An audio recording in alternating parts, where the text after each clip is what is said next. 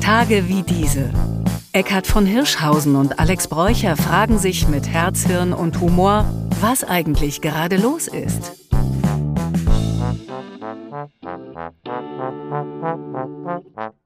Ja, herzlich willkommen zu Tage wie diese, lieber Eckhard. Wie geht's dir? Gut, ich äh, freue mich sehr, dich mal wieder live zu sehen. Ja, ja, schön. Du hast dich gestern Abend bei Herbert Grönemeyer amüsiert, habe ich gehört. Das bleibt ja nichts geheim in dieser Hauptstadt. Äh, da waren 20.000 Leute und mhm. über wen renne ich? Über unser gemeinsamen Freund äh, Jo Schück, der da auch ähm, äh, unter diesen 20.000 Leuten da äh, Herbert gelauscht hat. Und man muss sagen, äh, Herbert Grönemeyer ist einfach ein unfassbar guter Bühnenperformer, mhm. ja. Und ähm, von dem großen Besteck mit Riesenband und ähm, tollen neuen Liedern, dann auch dieser Wechsel zur ganz intimen äh, Atmosphäre mit Klavier, mit, mit nur Stimme und äh, viele von den Fans waren natürlich auch sehr text textsicher bei den Klassikern. Ja, ja. Und, es wurde also ähm, gegrüllt und mitgesungen. Ja, aber eben auch äh, die, die Handys geschwenkt und ich erinnerte mich an, an, an den Moment, wo, wo ich selber einmal auf der Waldbühne mit meinem Wunderheiler-Programm damals mhm. stehen durfte und das, äh, da kriegte ich nochmal im Nachhinein so Gänsehaut. Und ich erinnere mich auch an ein Gespräch, was ich mit Herbert Grönemeyer vor vielen Jahren mal führen konnte, ähm, wo es um die Heilkraft von Musik und Humor ging. Und er ja, ähm, das ist jetzt auch schon viele Jahre her, aber da starb seine Frau, sein Bruder. Mhm. Und ähm, da hat er sehr berührend erzählt, wie die Musik ihm Kraft gegeben hat, auch mit diesen Schicksalsschlägen umzugehen. Mhm. Und das fand ich toll, dass er da so offen drüber redet. Ich glaube, das ist auch das, was die Menschen an ihm lieben, dass er wirklich so authentisch ist und selber zeigt, wie er Spaß hat. Ja. Und ich, ähm, ich habe auch gemerkt, wie er einmal da einfach stand und ein paar Sekunden nichts gesagt hat und einfach nur das äh, wahrgenommen hat, was es für ein tolles Gefühl ist, da, da so viel Wohlwollen und so viel positive Vibrations mhm. mal wieder zu haben in der Zeit, die das dringend brauchen kann. Ja, stimmt. Und äh, wir haben ja, wir beschäftigen uns ja viel damit, was Kunst, Kultur, ob jetzt Humor oder Musik äh, auch Positives für die Seele und den Menschen machen kann oder was auch an Veränderungen bewirken kann.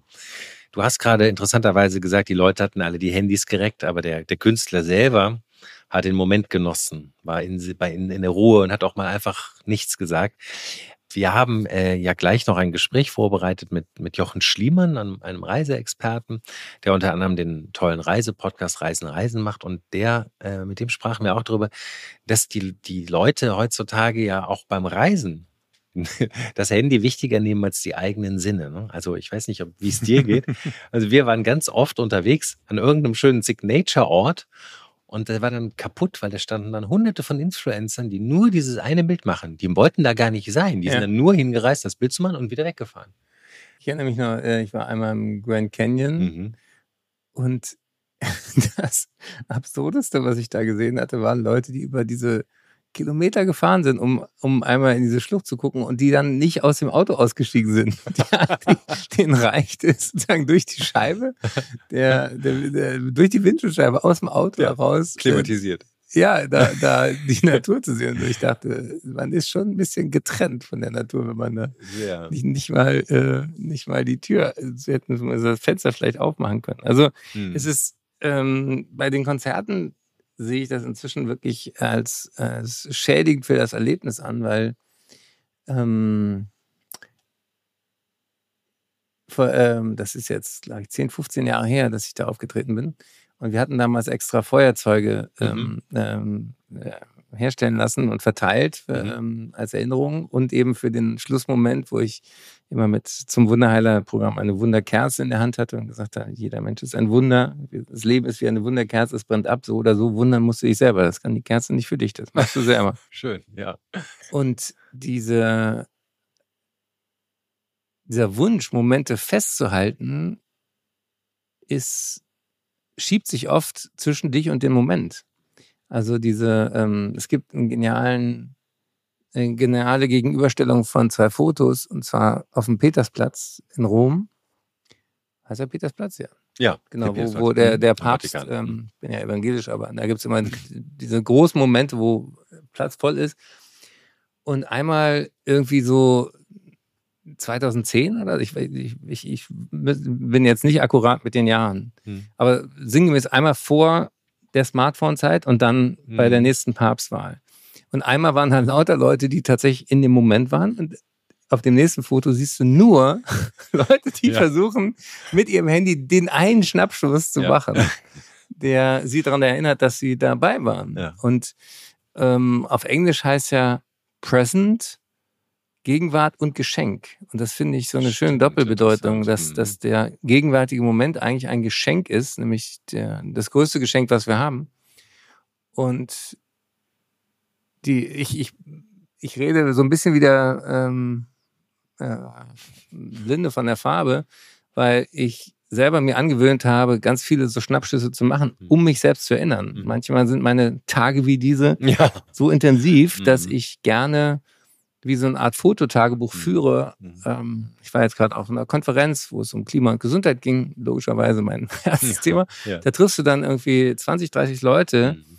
und da schaffe ich es nur im Nachhinein mich dran zu erinnern, wenn ich, wenn ich sozusagen Fotos ja. und, ähm, und manchmal auch Kontakte oder Handynummern oder Namensschilder dann mit fotografiere, um meinem Gedächtnis auf die Sprünge zu helfen. Aber bei, bei Kunst ist es tatsächlich, glaube ich, wirklich ähm, der Fluch dass du das zerstörst, was du liebst. Ja.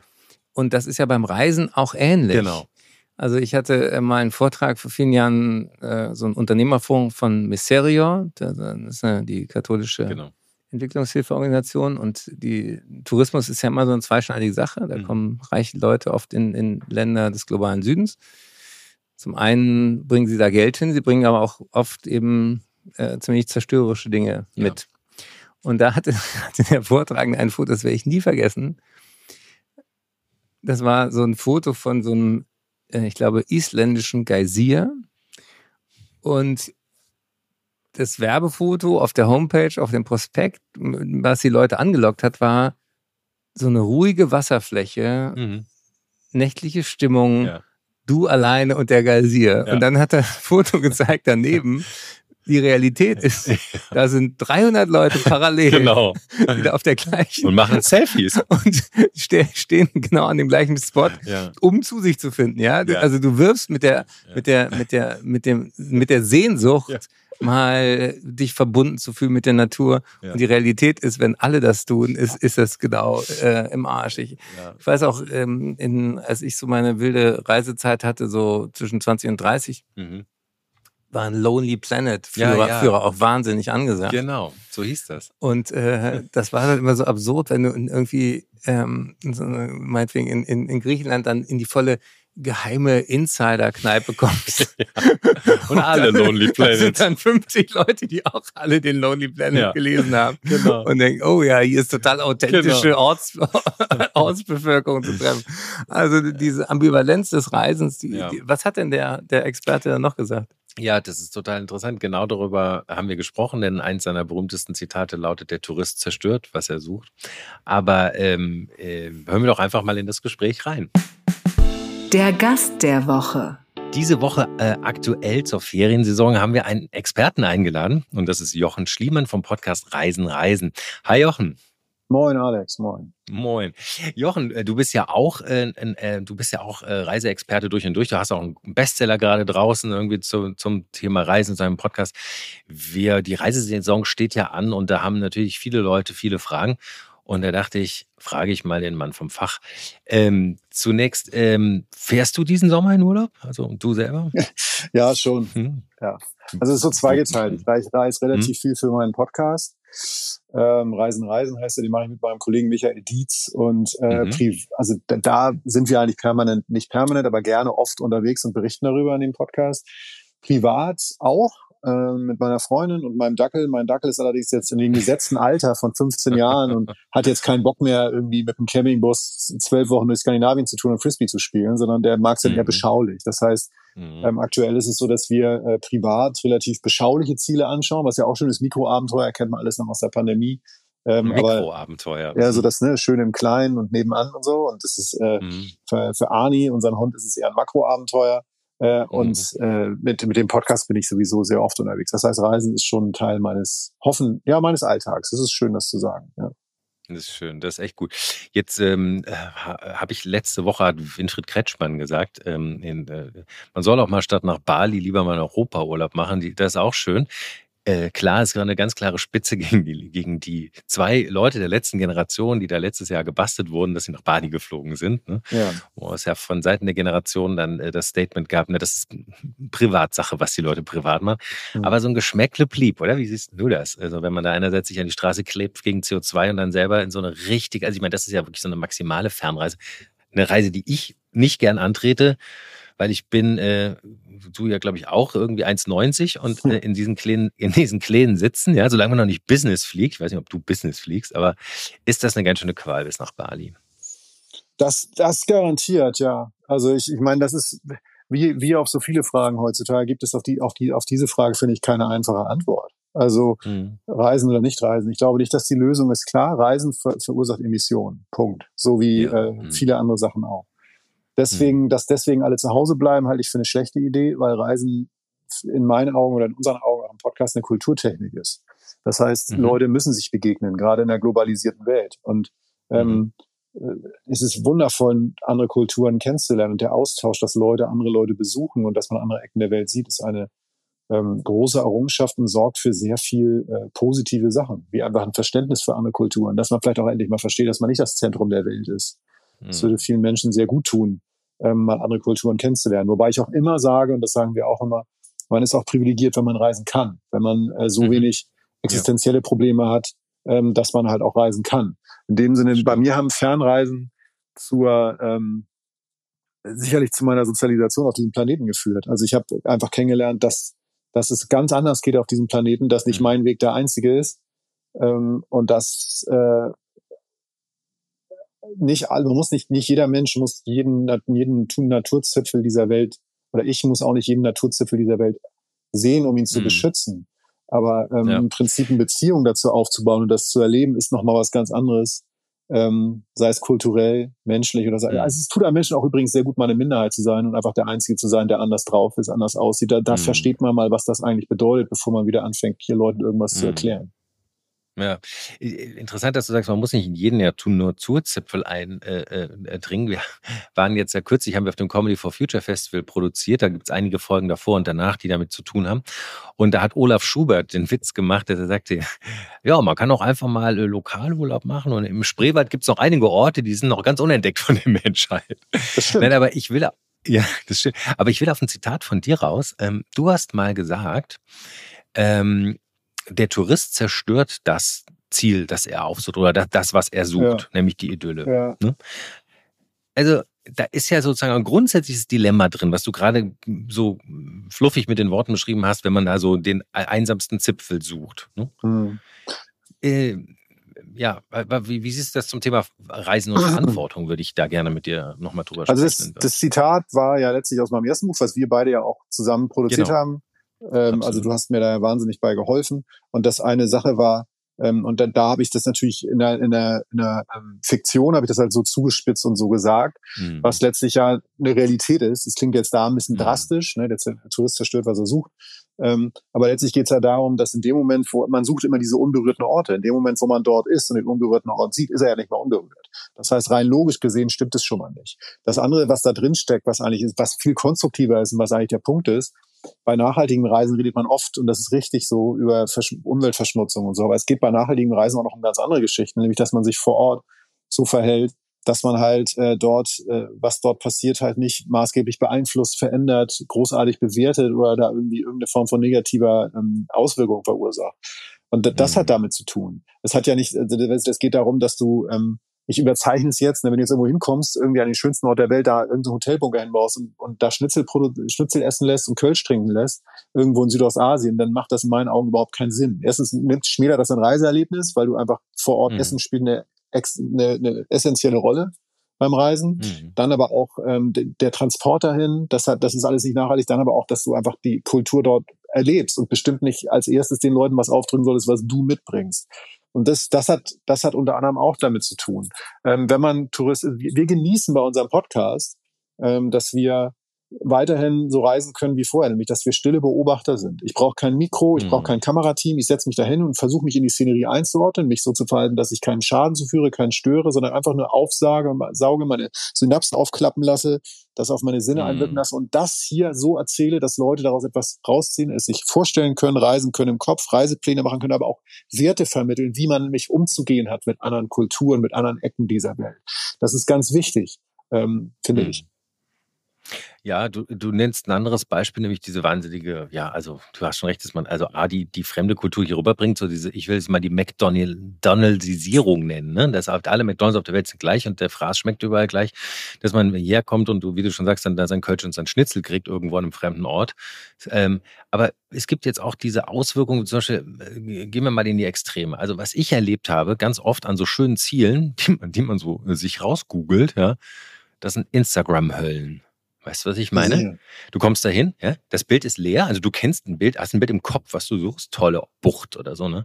Und da sind 200 Influencer, die alle ihre Handys hochhalten und die aber auch nicht einmal liegen die da nur mhm. hingekommen sind, um das eine Bild zu machen, vor so einer weiße Felshöhle oder so, ne? Das eine Signature-Bild muss da gemacht werden. Und es ist ätzend, das macht mir die Scheiße total kaputt, muss ich echt sagen. Ich meine, was soll man machen? Wir haben vielleicht einfach zu viele Menschen oder ist es einfach die, glaubst du, ist es, weil wir jetzt weltweite Kommunikation haben, weil wir Internet haben und jeder alles zu jeder Zeit weiß und es keine Geheimnisse mehr gibt? Also braucht Reisen vielleicht für dich nicht auch, also die Magie des Reisens, braucht es nicht auch Geheimnis und äh, Selbstentdeckung und ja. weiß nicht, Wagnis und Abend, Auf jeden ja? Fall. Ähm, also erstmal tun mir diese Leute leid, ähm, weil, weil wenn man die dann sieht, dass sie auch gar nicht aufsaugen können, wie ein Ort ist, das ist eigentlich eher traurig. Mir tun sie natürlich in dem Moment nicht mehr leid, wo sie mich stören oder vor allem mich, um mich geht's gar nicht, sondern um die Situation vor Ort stören, wenn es halt unangenehm wird ja. und wenn sie einen Ort zerstören sozusagen, ist ein sehr drastisches Wort.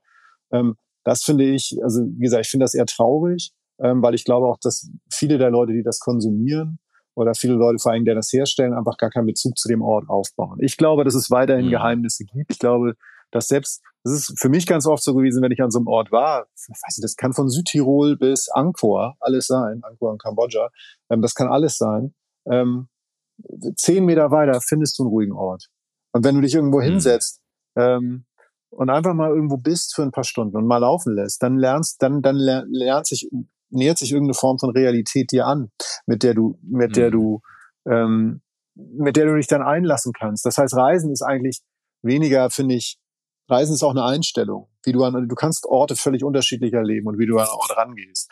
Und wir sagen ja auch immer, Leute, lasst Freiflächen in euren, in euren Reiseplänen. Es macht natürlich Spaß, Sachen durchzuplanen. Da bin ich auch gut drin, weil ich mir Träume erfüllen will, weil ich viel erleben will mhm. auf Reisen. Mhm. Aber wenn du mal einen halben Tag oder einfach, also oder noch viel länger Freifläche lässt in deinen Reiseplänen, woher sollst du denn alles wissen, was du auf dieser Reise machst, machen willst? Weil Reisen bringt dich ja im besten Fall, zumindest in der Philosophie, wie wir sie verfolgen, auch persönlich weiter. Du lernst ja auch was über dich ja. selbst. Und im besten Fall sind es natürlich Sachen, die du vorher noch nicht wusstest, die du lernst. Und dann wird sich die Reise auch nochmal verändern. Das heißt, dieses Fotoabgeklapper ist, ist schlicht und ergreifend traurig und äh, bringt keinem was. Weder den Leuten vor Ort noch letztlich den anderen. Ja, das ist auch so konsumistisch. Ne? Also im Grunde konsumiert man zwar Natur, aber eigentlich ist die, verkommt die Natur ja. zu einer Kulisse. Ne? Also letztendlich zu einer Fototapete. Ja, da würde ich sagen, wenn bald die künstliche Intelligenz besser wird, da kann man einfach sagen, äh, AI, mach mir ein Foto vor dem schönsten Hintergrund der Welt und dann shoppt er das wahrscheinlich so perfekt zurück. Dann brauchen wir wenigstens die Touristen dann nicht mehr sehen. Garantiert. Also bei mir ist es auch so, weißt du, bei mir ist es auch so, ich habe das auch versucht, ich habe mich immer mit dem Bikini morgens um 6 Uhr irgendwie an so einen Bergsee gestellt, da waren minus zwei Grad. Das hat in jeder Hinsicht nicht funktioniert. Also selbst die Fische waren geschockt. Also ich kann ja nur, ich habe ein klassisches Podcast-Gesicht. Das ist, ja. äh, ich komme halt, wir versuchen eher über Inhalte zu kommen. Das macht übrigens ja. auch, was Nachhaltigkeit innerlich angeht, viel mehr Sinn, weil sicherlich eine KI kann wahrscheinlich schneller eine Kulisse herstellen als ein einstündiges Produkt, was wir halt herstellen im Podcast, wo wir wirklich mal versuchen, einen Ort sinnlich einzufangen. Und äh, wie beim Schreiben auch. Du magst das Schreiben ja auch. Einfach ähm, ja. ähm, Gefühle, Orte, Gerüche, alles das, was man beim Reisen hat, nur mit Sprache einzufangen, ist die große, Schön. wundervolle Herausforderung. Das hast du schön beschrieben und du hast damit im Grunde schon meine, meine letzte Frage auch antizipiert, nämlich die der Nachhaltigkeit. Ähm, du hast am ganz eingangs schon gesagt, man, es ist eine kulturelle Begegnung, es ist eine kulturelle Erfahrung und ich habe irgendwie so im Subtext auch so gedacht, naja, vielleicht lassen sich sogar Kriege vermeiden, wenn man ein bisschen besseres Verständnis hat für andere Kulturen. Ne? Selbstverständlich. Also ich meine, wie, Ne? Wie, gut, wie gut kennen wir das? Wie lange wurde in Deutschland äh, erzählt, die Franzosen sind der Erzfeind oder man sagte, die Polen sind dumm. Alles wissen wir, es stimmt alles nicht. Und das ist so ein Quatsch. Ne? Sobald man nationalistische Grenzen führen zu Ausgrenzung und führen, dass man andere als anders wahrnimmt, obwohl wir alle letztendlich Menschen sind. Ne? Ja, und ich finde eine Sache, um das zu ergänzen, das, da, da sind mhm. wir uns komplett einig. Ähm, und es hat wirklich was mit Realität. Wir sehen, reden immer wieder über Realitäten, weil wenn du in einer anderen, mhm. wenn du mal in, ähm, nehmen wir, nehmen wir irgendein asiatisches Land, wenn du, oder ein Land, das, das vielleicht ein schlechtes Image hat, ich habe keine Ahnung, nehm, nehm, egal, ich nehme jetzt ein fiktives Land. Du stehst irgendwo im Land mit einer anderen Religion, ähm, mit einer anderen Lebensweise, und dann, dann geht es nicht nur darum, dass du ein Verständnis dafür entwickelst und dass du die da triffst, das auch. Und, und, und auch, das ist auch extrem wichtig, aber auch, dass du nicht mal verstehst, dass die, in der, die finden das normal. Und mhm. die finden dich nicht normal.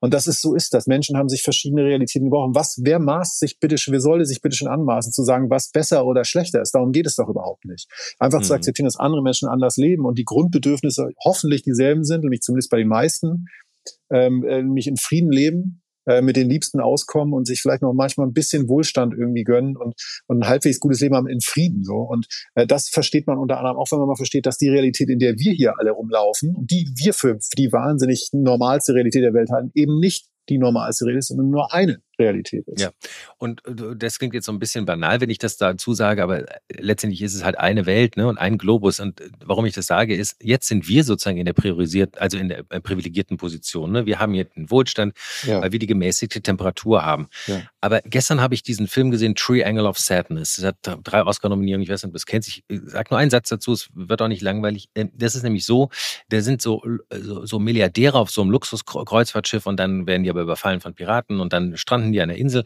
und auf einmal sind die Reichen nichts mehr wert, sondern die, die was können, nämlich die eigentlich aus dem Personal, die aus dem Bauch des Schiffes gekommen sind, die wissen, wie man Fisch fängt, wie man Feuer macht und die sind dann auf einmal oben. Und es ist ja letztendlich alles ein zivilisatorisches Konstrukt. Ne? Angenommen, keine Ahnung, die Erde bumst mal kurz eine Sekunde aus ihrer Umlaufbahn. Ähm, das ist nämlich auch etwas, worüber wir äh, gesprochen haben. Nicht der Film Don't Look Up, ne? wenn so ein Meteorit kommt oder so. Es kann ja irgendwas anderes passieren, Klimaerwärmung. Auf einmal haben wir hier nicht mehr genug Wärme und auf einmal ist Afrika der Place to be. Ja? Was meinst du? Die lachen uns aus, ja? ja. Die fangen jetzt mal an, uns zu kolonialisieren. Also, also ich will darüber keine Witze machen, ich will nur sagen. Ne? Nein, bei mir ist es so, dass ich der festen Überzeugung, das habe ich auch schon auf einer Bühne gesagt, auf unserer Tour, 95 Prozent der Grundlage, dass ich überhaupt das machen kann, was ich tue, ist ein Glück. Ich bin einfach in ein Land geboren, bin der gemäßigten Klimazone. Ich habe Eltern, die genau. das Ding halbwegs nach Hause gefahren haben und ich musste, musste mir keine größten existenziellen Sorgen machen. Ich bin gesund. Ich, äh, ich liebe nicht den Krieg. Wir wissen jetzt alle, wie nah das kommt, wie nah das ist, wie schnell das passieren kann. Ich habe permanent nur Glück gehabt. Das ist auch nichts, worauf ich stolz sein kann, was ja auch viele, ich bin stolz, Deutscher zu sein. Warum bin ich, soll ich stolz darauf sein, dass ich Glück hatte? Das verstehe ich nicht. Und, mhm. ähm, und darauf fußend hoffe ich etwas, der nämlich überhaupt nichts kann handwerklich. Da geht gar nichts. Zwei linke Hände, lauter Daumen. Ähm, da, da geht nichts. Aber versuche ich mit dem einzigen, was ich kann, nämlich mit Sprache, versuche ich den Leuten, die nicht reisen können oder ähm, mhm. einfach, einfach oder Leute, die das vielleicht vorhaben, so diesen netten Arschtritt zu geben, ey, guck dir die Welt mal an, weil das ist ein ganz großes Geschenk und du lernst auch was über dich und wirst vielleicht noch ein bisschen toleranter, ein bisschen schlauer und Sprache sozusagen zu etwas Schönes machen, weil ich genau auf dieser Insel, von der du sprachst, ich habe so viele Leute getroffen, die fast alle mehr können als ich. Der, der, der war ein Typ, der meinte, ich baue einen Tisch, ich habe mir den gebaut. Alter. Weißt du, wie ein Tisch aussehen ja. würde, den ich bauen würde? Das funktioniert alles nicht. Ja. Mhm. Naja. Ja, nee, das ist schön, dass du sagst. Und äh, wir haben hier auch mal in, einem, äh, in, einer Episode mit Markus Lanz gesprochen äh, in dem Podcast und zwar auch über Skitourismus, weil Markus Lanz kommt ja aus Tirol und ist direkt am Abhang von so einem Skilift geboren. Und da wollten wir natürlich von ihm wissen, jemand wie er, der auch so an exponierter Position ist, wie, wie, wie steht er eigentlich noch dazu? Ne? Findet er es noch ökologisch vertretbar? Ja. Oder, ne? Und es ist interessant, der hat nämlich äh, Folgendes gesagt, er hat, also er hat das natürlich erstmal verteidigt, ne? hat gesagt, da wird unglaublich viel von dem Strom, was für die Wasserkanonen gebraucht gebraucht wird. Also erstmal das Wasser für die Wasserkanonen haben die, weil die haben diese Seen und diese Rückhaltebecken mehr als genug, sonst fließt es nur weiter. Und der Strom wird halt auch erzeugt ökologisch, nämlich zum Beispiel über Wasserkraftwerke und so weiter. Das hat er verteidigt. Das sehe ich ein bisschen anders, habe ich ihm auch gesagt. Aber egal, was ich sagen wollte. Er hat betont, wie viel Wohlstand der Tourismus gebracht hat. Er sagt, in seiner Jugend hat er noch, hat er noch andere Bergbauern erlebt, die ihre Kinder weggeben mussten, weil sie das vierte Kind nicht mehr ernähren konnten, mussten es weggeben. So, und er sagt, das darf man auch nicht vergessen, ja. Also Tourismus nährt auch ganz viele Leute. Das ist jetzt nicht der Hauptaspekt, auf den ich hinaus wollte. Ich wollte nur sagen, wenn man an unterschiedlichen Orten ist und mit unterschiedlichen Perspektiven auf die Welt guckt, gibt es auch unterschiedliche Wahrheiten. Das will ich nur sagen. Ja. Weißt du? Es gibt ja auch, wie gesagt, die alles, fast alle Antworten auf die großen mhm. Fragen, mhm. finde ich heutzutage, sind sind komplex. Außer vielleicht, dass Wladimir Putin ein großes Arschloch ist. Das könnt ihr auch rausschneiden. Ist mir egal. Nee, ähm, das können wir einfach dran lassen. Ein, entmenschlichter, entmenschlichter Drecksfink. Ähm, ähm, der wird das Lass ja, mal die Finken in Ruhe, die können nichts das, dafür. Das, Finken sind nette Vögel. Du hast sehr recht, du hast sehr recht. Das tut ja. mir leid, liebe ja. Vogelwelt. Nee. Ähm, nein, aber es ist, es ist komplex. Ich habe, ich weiß, ja. ich habe mir irgendwann mal für, muss die lange für sparen, habe ich mir irgendwann so einen Traum erfüllt, dass ich die Berggorillas in Ruanda sehen konnte. Steht auch was in unserem äh, Reisen-Reisen-Buch drin, die Geschichte dazu. Und ähm, da ist es genauso. Es gibt nicht viele Berggorillas, weil es viele Menschen gibt. Aber wenn es keinen Tourismus geben würde, würde es gar keine Berggorillas mehr geben. Das heißt, die Sache ist mega komplex. Würde es uns alle nicht geben, würde es mehr Berggorillas geben. Die würden in Frieden leben. Es wird keine scheiß Kriege geben auf der kongolesischen Seite jetzt gerade, keine Bedrohung, keine Waffen und auch natürlich Lebensraum, der verschwindet. Andererseits würde die Regierung von Ruanda und Uganda, wenn die beiden Regierungen nicht erkannt haben, dass man damit wahnsinnig viel Geld verdienen kann und dass es ein Touristenmagnet ist, würde das überhaupt, würden diese Tiere vielleicht schon ganz verschwunden sein. Das soll, ich, das heißt, ich finde nichts, ich heiße nichts komplett gut oder nichts komplett schlecht. Die Sache ist komplex. Wir sind nun mal ja. da und da haben sie jetzt, da muss man jetzt hier ins Detail drauf eingehen, aber natürlich ist die Sache komplex. Ob man jetzt, ob es jetzt für den Wasserhaushalt von Südtirol oder Tirol gut ist, dass man das Wasser für die Schneekanonen nimmt und da Energie verballert, wage ich jetzt auch persönlich anzuzweifeln. Es stimmt, es bringt auch Wohlstand in Gegenden. Das ist auch richtig, deshalb, man kann es nicht klar mhm. beantworten, aber das Prinzip dass Lebewesen, die nicht auf einen Berg gehören, den Berg hochfahren, um wieder runterzufahren, das können sich nur Menschen ausdenken. Ja, und auch eine andere Geschichte, weil du gerade nochmal die, die, die, äh, die Gorillas nennst, auch Eckart, äh, der jetzt leider hier noch nicht dabei sein kann, aber später gerne zu deinem Gespräch Stellung nimmt. Der erzählt nämlich immer von seiner beeindruckenden äh, Erlebnis, wie er mit den, als er die, die Berggorillas erlebt hat und ähm, die Forscherin. Und er, er meint, ihm hat das eine unglaubliche Demut für die Natur, für die Geschöpfe, für die Kreatur und ihm so, also so emotional verdeutlicht, wie nah diese Kreatur uns ist, ähm, wie empathisch und dass es äh, so asozial ist von uns Idioten, äh, diese Natur zu zerstören. Also ähm, das finde ich eigentlich auch einen sehr schönen Aspekt am Reisen, ne? dass man äh, Dinge wahrnimmt, die man vielleicht hier in einer industrialisierten Welt voller Asphalt äh, und Autos, wo man sich darum kümmert, dass man möglichst viel fahren kann, schnell fahren kann, gar nicht wahrnimmt. Ne? Das ist auch eine Natur da draußen. Ja, natürlich. Du sitzt vor denen und denkst, der sieht eigentlich, der sieht nicht so aus wie ich, aber ziemlich ähnlich. Den da, wenn ich krank mhm. wäre, dürfte ich da nicht hin, egal wie teuer oder wie lange vorgeplant dieser Termin war, weil ich ihn anstecken könnte. Der isst fast nur Pflanzen, der schnippt mich von der Schulter mit seinen Muskeln, ist eigentlich schon von Natur auf fast Veganer und es ist völlig klar, wenn der dich anguckt, wer hier das Heft des Handelns in der Hand hat. Der macht dich einfach klar innerhalb von ein paar Sekunden, aber er tut's nicht. Und ähm, kein anderes Lebewesen außer Menschen würde sich so über andere erheben. Das ist jetzt, äh, sei es jetzt, dass wir irgendwie äh, Lebewesen essen, dass wir, äh, dass wir glauben, den Lebensraum wegzunehmen, dass wir sie vermarkten oder was auch immer. Wir sind, wir sind, das muss man sich immer wieder klar machen. Und ich möchte hier keinen Menschenhass schüren oder so. Und ich weiß auch, dass ich Teil des Problems bin. Aber wir sind, wir sind einfach ein großes Problem auf diesem Planeten. Das ist einfach so. Und deshalb gilt es halt, äh, den Impact, den wir haben, auch beim Reisen, dass ich weiterhin für essentiell halte, um sich selbst kennenzulernen, um zu verstehen, wo wir stehen auf der Welt, nämlich eben nicht in der Mitte. Ähm, und dass die Welt sich übrigens auch weiter drehen wird, wenn wir nicht mehr da sind. Ne? Wir, ja, wir zerstören stimmt, ja nicht Planeten, wir zerstören ja uns. Ne? Ähm, ja, stimmt, ja. Äh, dass ich halte das für essentiell, dass man sich das, äh, dass man sich das klar macht. Und deshalb ist Reisen wundervoll, eine der schönsten Sachen, die man machen kann. Und sie ähm, und sie bildet im besten Fall auch. Äh, den Satz möchte ich jetzt nicht verschriftlich sehen, weil ich glaube, ich sechs Haken genommen habe. Aber ich glaube, du weißt, was ich meine. Du kennst mich ja schon ja, länger. Ja. Ja. ja, vielen Dank, Jochen. Ich finde, das ist schon fast eigentlich ein super Schlussstatement. Eine Sache würde ich noch gern abholen für die Hörerinnen und Hörer.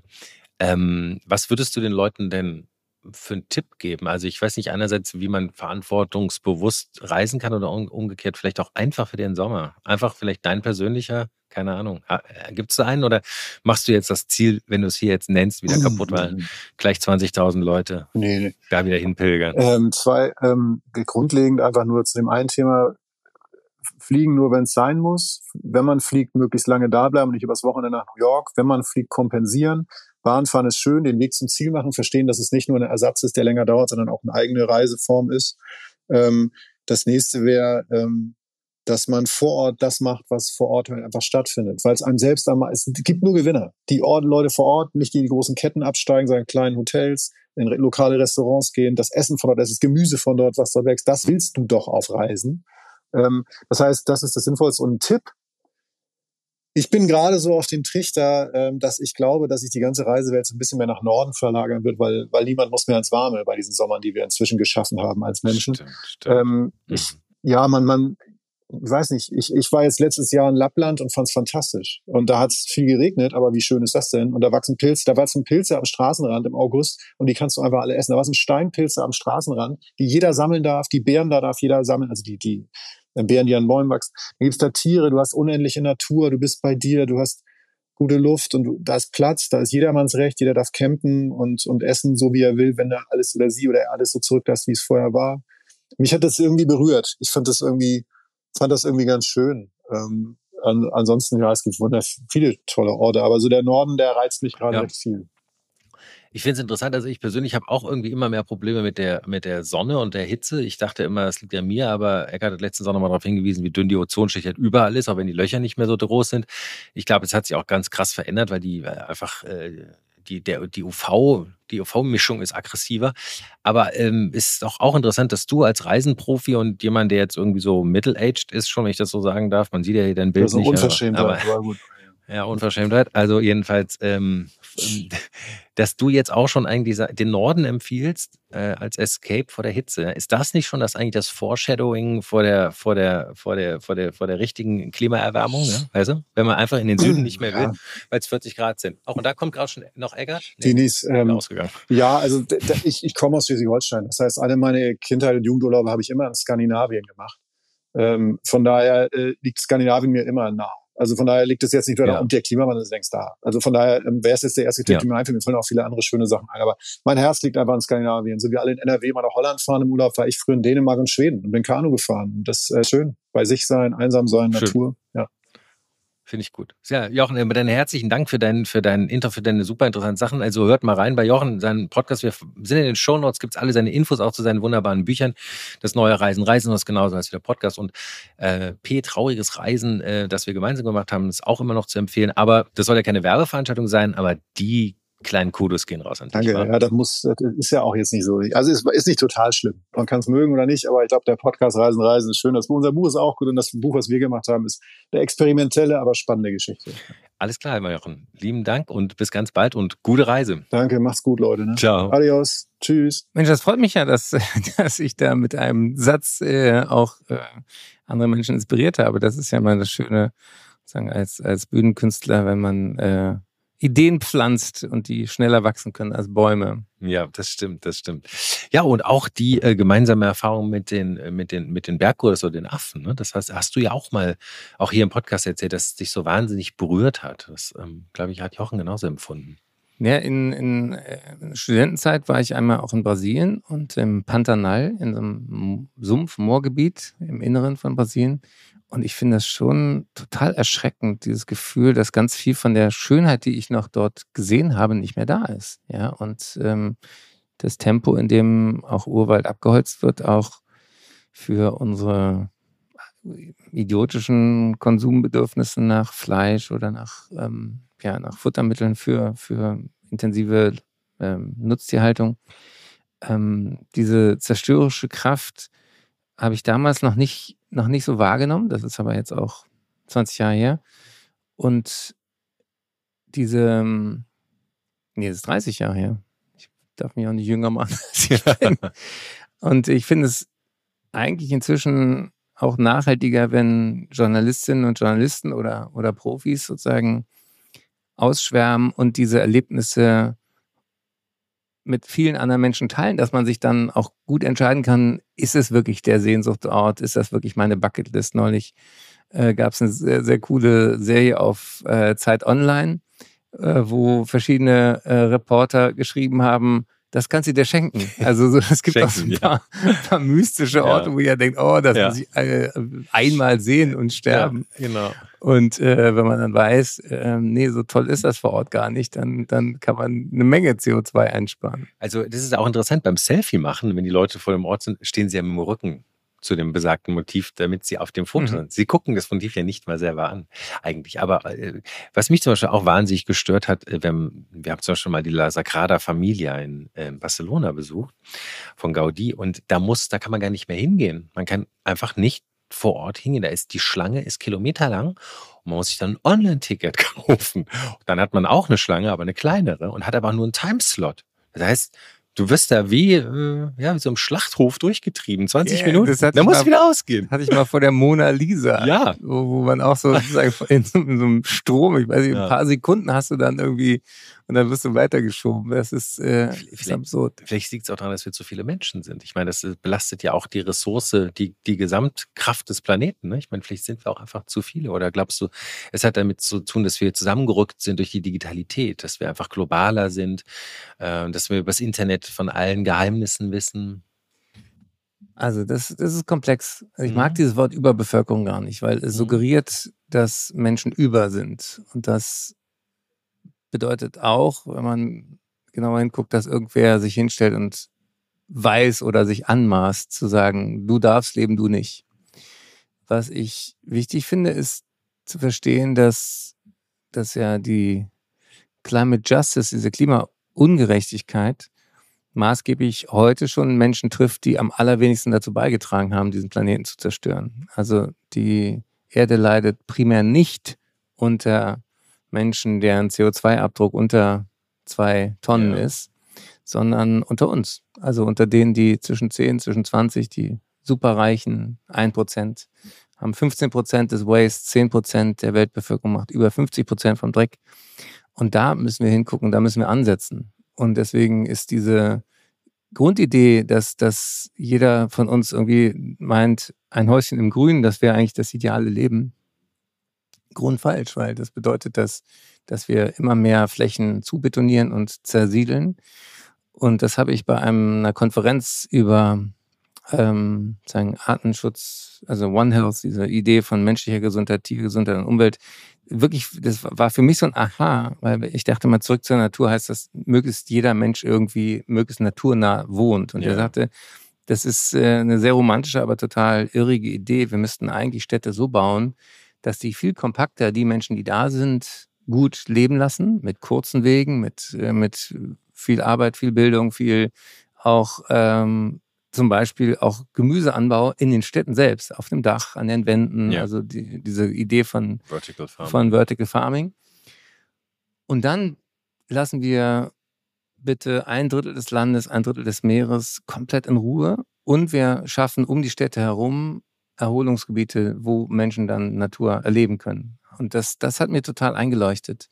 Weil ähm, diese, ich habe mich mal in meinem Buch über, über Glück auch mit Dingen beschäftigt, an die man sich gewöhnt und nicht gewöhnt. Und es gibt ja in Deutschland äh, eine sehr äh, umkämpfte Pendlerpauschale, die die Leute, die nicht in der Innenstadt wohnen, sozusagen subventionieren soll, wenn sie meistens aus Preisgründen dann weiter weg anfahren müssen. Auf der anderen Seite subventionieren wir damit Leute, die viel Lebenszeit in einem Stau verbringen. Ja. Und das ist eigentlich auch nicht sinnvoll. Ja.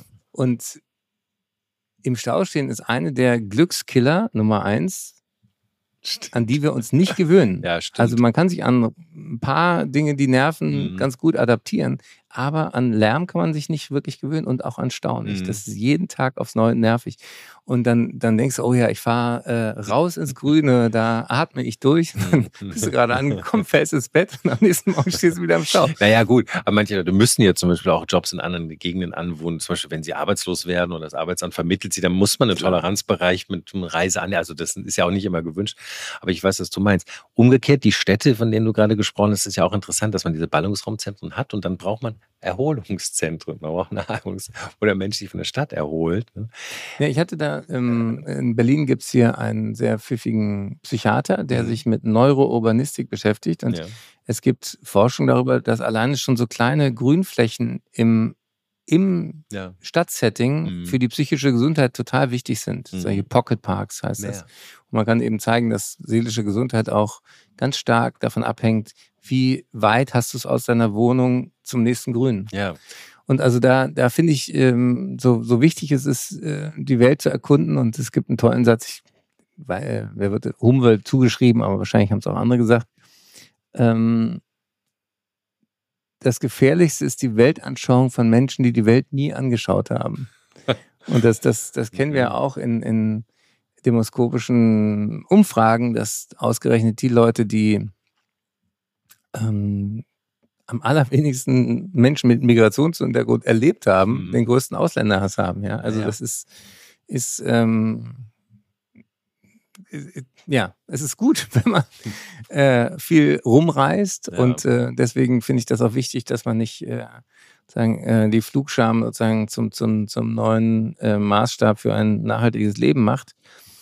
Auf der anderen Seite glaube ich eben, was ja auch dein Interviewpartner gesagt hat, sagen dieses Angeben mit, ich war mal gerade fürs Wochenende da und da. Ja ich glaube, das ist vorbei, oder? Ja, Erlebst das, du das noch? Nee, das ist, glaube ich, vorbei.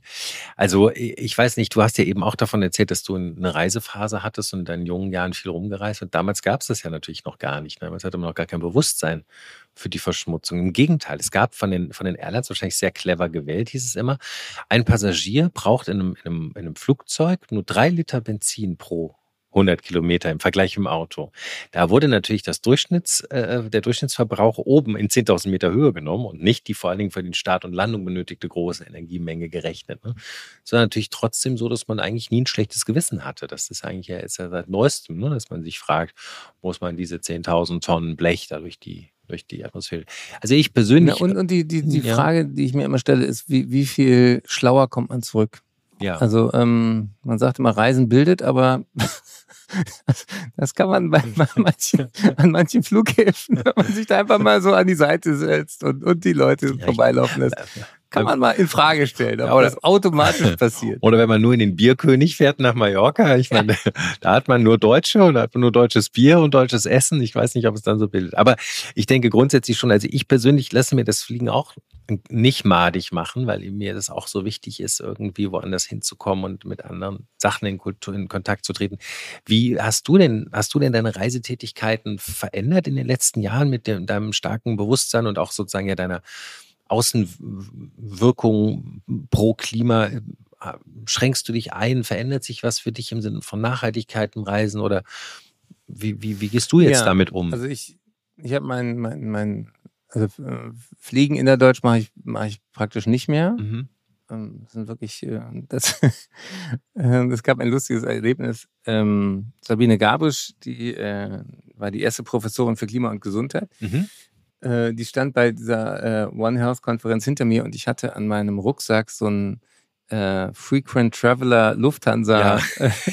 ähm, Adressbadge, damit, ja, wenn das verloren geht. Genau. Das, und sie, sie, wir standen irgendwie am Buffet alle was und äh, und sie sah dieses Ding und guckte mich an und sagte, nicht im Ernst, oder? und dann merkte ich so, wie ich, wie ich bewusstseinstechnisch doch etwas hinterhänge.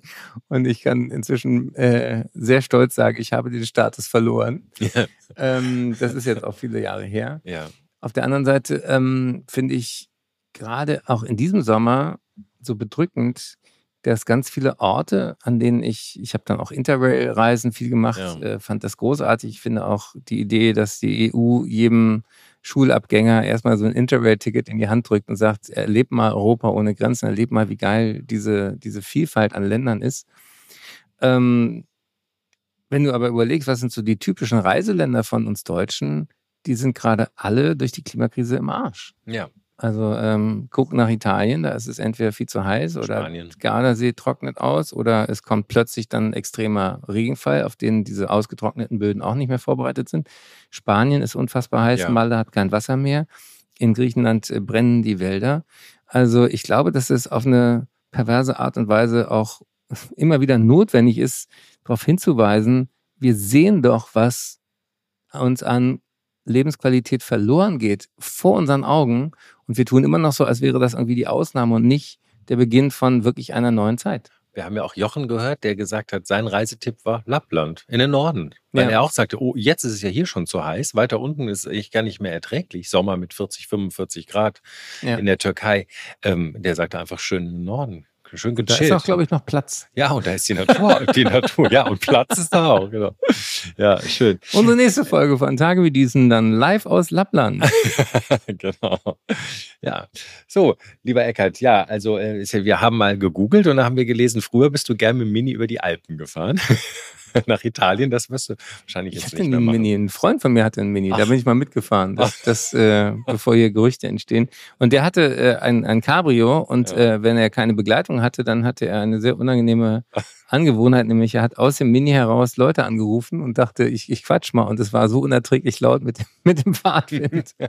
Aber ähm, nein, über die, ja. über die Alpen bin ich äh, mit dem Zug. Ja, aber der, der lebte in München und hat äh, dann äh, mich tatsächlich manchmal mitgenommen in die Natur. Jochen hat sich ja auch fürs Zugfahren ausgesprochen, hat gesagt, wenn man es vermeiden lässt, lieber Zugfahren und da vielleicht nicht mal denken, ach, das kostet mehr Zeit, sondern mal denken, der Weg ist ja auch das Ziel. Der Weg ist auch schon ein Teil der Reise. Du, und wie schön ist es aus dem Verkehr? Bin ich nach Österreich mhm. gefahren mhm. ähm, mit dem Zug und das war herrlich. Mhm. Und, ja, ähm, Österreich, ja. Also da, ähm, da hatte ich äh, mir einen Sitzplatz reserviert und guckte mhm. aus dem Fenster und dachte, ja, also die, der Weg ist das Ziel, das stimmt dann auch. Und äh, dann ist man auch ein bisschen gnädiger am besten. Und das macht der Reiseprofi natürlich. Äh, man wählt Bahnverbindungen ohne viele Umsteigemöglichkeiten. Ja. Und dann kamen wir da an. Und das ja. ist, ähm, also die, oder auch Nachtzüge, finde ich, äh, also dieses Gefühl, man ist, äh, also ich kann auch, das habe ich mir auch äh, als Tourkünstler angewöhnt, äh, relativ überall irgendwie pennen. Hm. Und dann auch dieses Gefühl, du wachst auf und bist ganz woanders. Das ja. ist herrlich. Und ich glaube, das ist Bahnbashing, was es so lange gab. Ne? Also auch wegen der Verspätung und wegen der schlechten Englischaussprache. Äh, das ist auch die falsche Richtung. Denn eigentlich müsste man es so sehen, dass man einen Chauffeur hat, dass man kostenlos chauffiert wird ne? und sich zurücklehnen kann und in der Zeit seine Zeit genießen kann. Aber ähm, die Landschaften drumherum sind ja auch so schön. Also, du hast ja, ja auch. Du siehst auch viele Dinge, die du vom Auto nie siehst. Genau. Und ich habe. Ähm äh, einmal auch äh, auf Insta mache ich einmal diese Sonntagszitate und ja. da habe ich gefragt, wann haben Sie das letzte Mal im Stau jemand Interessantes kennengelernt? Ja. Also, ja, genau. Du merkst in diesen Blechdosen immer, wie die Aggression überall steigt.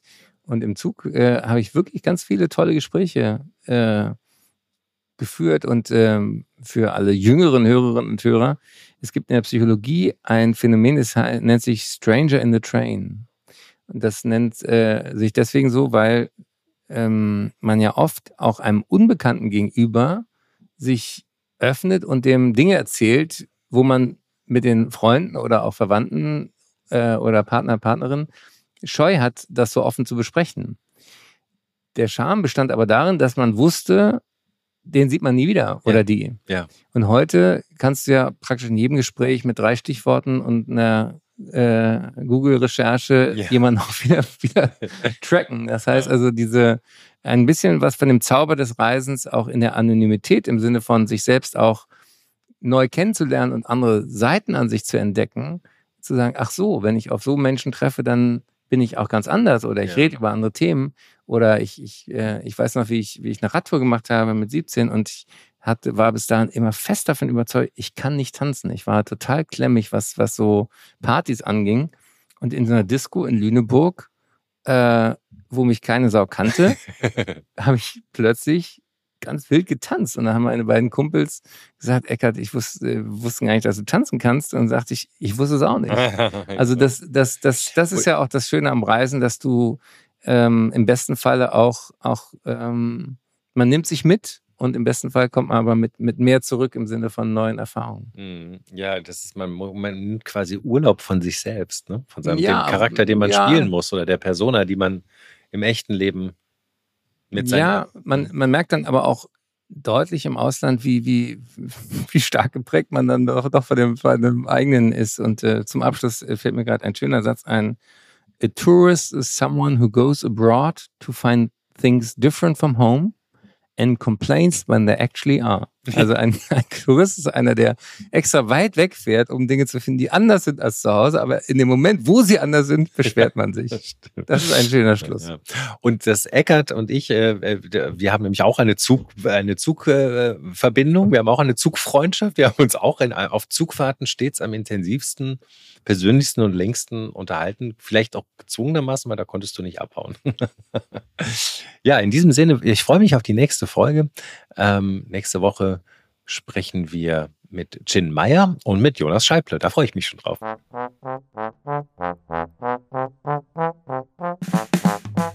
Tage wie diese. Eckhard von Hirschhausen und Alex Bräucher fragen sich mit Herz, Hirn und Humor, was eigentlich gerade los ist. Eine Produktion von M hoch 2.